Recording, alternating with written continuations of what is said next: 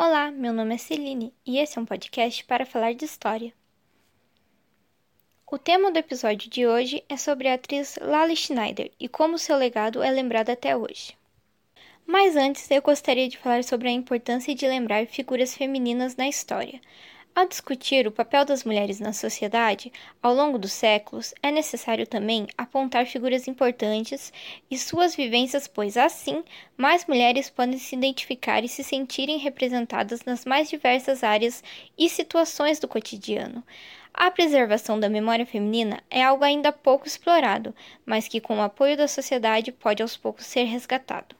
Agora vamos conhecer um pouco sobre a nossa personagem de hoje. Lali Schneider, conhecida também como a primeira dama do teatro paranaense, nasceu no dia 23 de abril na cidade de Irati, no Paraná.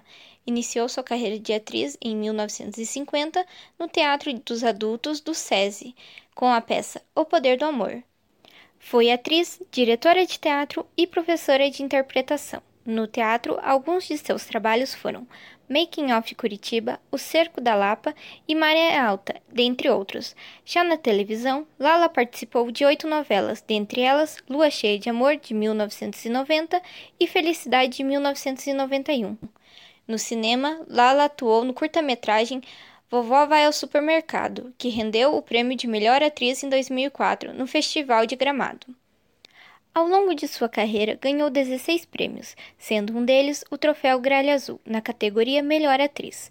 Em 2004, recebeu uma medalha comemorativa dos 50 anos do Guairinha, por ser uma personalidade que marcou na história do teatro paranaense.